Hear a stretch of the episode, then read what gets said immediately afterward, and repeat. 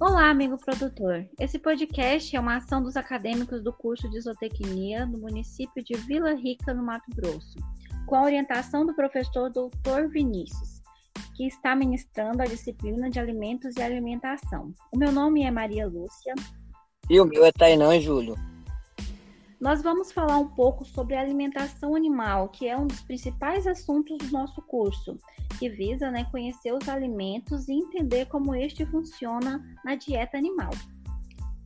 E sempre é importante conhecer os alimentos que fornecemos aos animais e que acabamos consumindo né, indiretamente. Os valores nutricionais que estão ligados a esses alimentos estão principalmente ligados à saúde dos animais, mas também à nossa própria saúde. E tão importante quanto os valores nutricionais dos alimentos são os valores antinutricionais. E hoje estaremos falando um pouco sobre a lectina, que é um fator nutricional, antinutricional. A lectina é uma proteína que faz parte de um grupo chamado glicoproteínas, que se ligam com carboidratos e substâncias que contêm açúcares, e é encontrada facilmente em quase todos os seres vivos. Sabendo disso, eu convido meu colega Tainan para estar falando um pouco sobre como é a ação da lectina nas plantas e nos animais. Certo.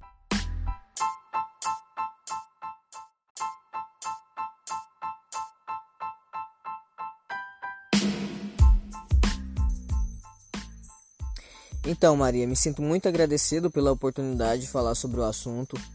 A alimentação e fatores antinutricionais é muito importante é, nas plantas, a lectina funciona como uma espécie de reserva de nutriente, transporte e fixação de carboidratos. Além disso, as plantas, ao longo do seu processo evolutivo, também é, desenvolveram a habilidade de usar a lectina como uma espécie de arma defensiva contra o ataque de patógenos e predadores, como por exemplo as bactérias, os fungos e os insetos. Já nos animais e inclusive no ser humano, as lectinas têm um efeito muito nocivo. Elas não são destruídas pelas enzimas da digestão e nem pela acidez do estômago, o que resulta em lesões nas células e no tecido tanto do estômago quanto também do intestino, o que pode interferir na absorção de nutrientes e alterar a flora intestinal, né? Que inclusive pode alterar também o sistema imunológico de defesa do organismo. Então, assim, se consumida em grande quantidade, a lectina pode provocar doenças e afetar o crescimento e o desenvolvimento de quem o consome.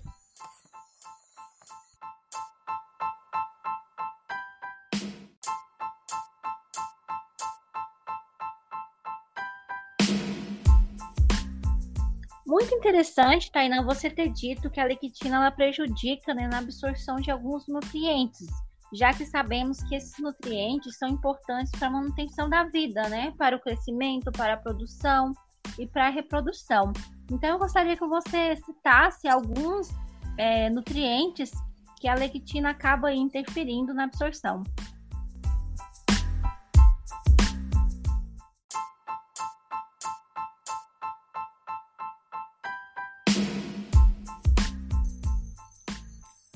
A lectina é conhecida também como inibidores de protease.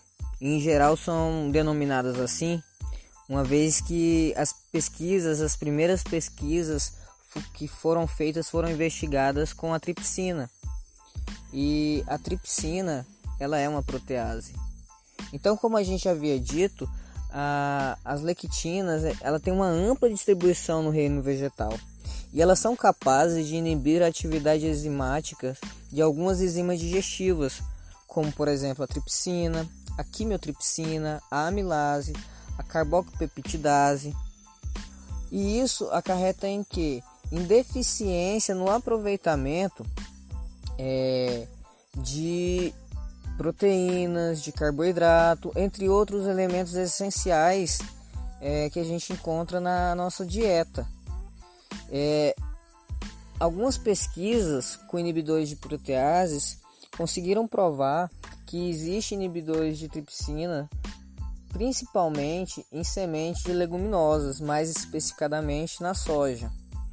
De acordo com o PRO 1998, em geral, as leguminosas apresentam fatores antinutricionais, entre outras substâncias nocivas à saúde, não só a lectina.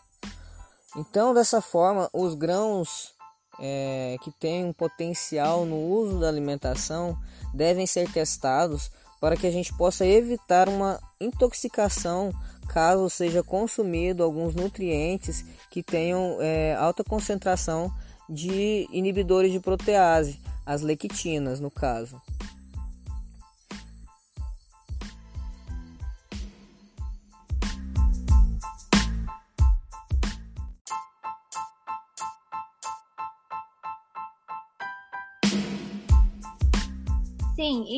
Quais alimentos a gente pode encontrar lectina?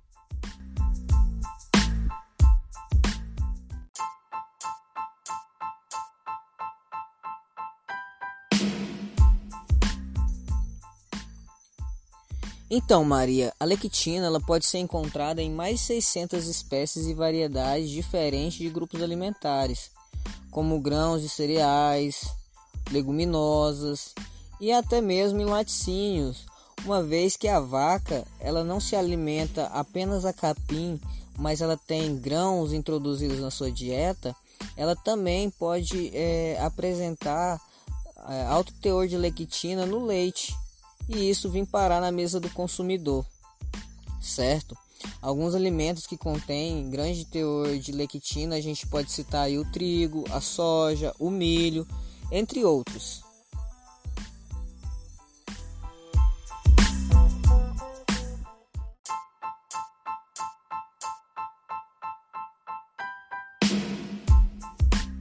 Devido à importância né, desses alimentos na nutrição animal, é, muitos produtores devem estar se perguntando, Tainan, como que pode ser feita a inativação da lectina?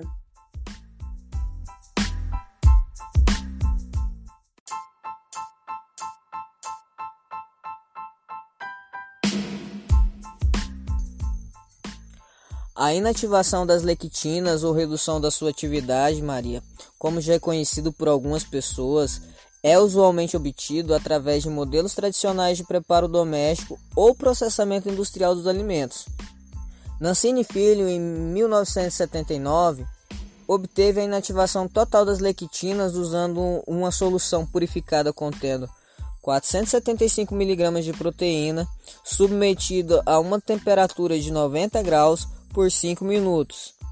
Esse autor, inclusive, sugere que a alta sensibilidade térmica das lectinas em solução pode explicar a facilidade da inativação da lectina em grãos quando embebidas em água.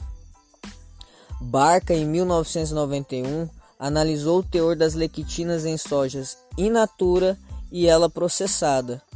E ele observou que os níveis da lectina eram mais altos encontrados na soja crua do que comparados ao produto já processado e texturizado o que levou o pesquisador a concluir que os níveis de lectina presentes nos alimentos dependem de como esses foram processados. Então, assim, embora existam efeitos tóxicos da lectina presente nas leguminosas, nos grãos, geralmente elas podem ser eliminadas através de um tratamento térmico apropriado. No entanto, algumas condições, como calor a seco, podem apresentar pouca eficiência na inativação dessas lectinas. O que é sugerido por alguns pesquisadores é que esse tratamento feito seja submetido a um calor térmico úmido, por ser mais eficiente na, na inativação total dessas lectinas.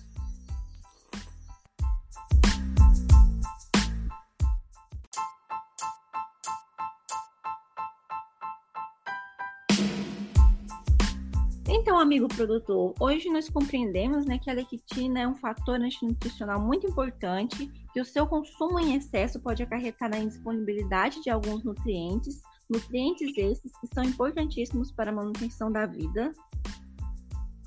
E também aprendemos que, em geral, a lectina são inibidoras de enzimas importantes, que estão presentes na digestão dos animais e também do homem, e que essas causam grandes danos à saúde e o desempenho destes. E podemos encontrar a lectina em diversos grupos alimentares, como o trigo, a soja, o milho, que são alimentos importantíssimos né, para a nutrição animal na bovinocultura, e também algumas leguminosas. Isso mesmo, e mesmo contendo efeitos antinutricionais, os alimentos que contêm lectina podem ter é, a lectina desativada e eliminada através de processos que submetam os alimentos a alta temperatura e umidade por um certo período de tempo, o que favorece assim a utilização desses grãos é, que têm fatores antinutricionais, mas que também apresentam grandes valores nutritivos, muito importante na alimentação dos animais principalmente na dieta dos bovinos.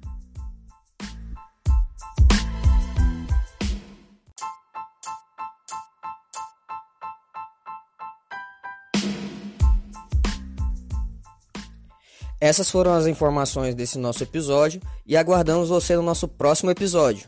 Até mais!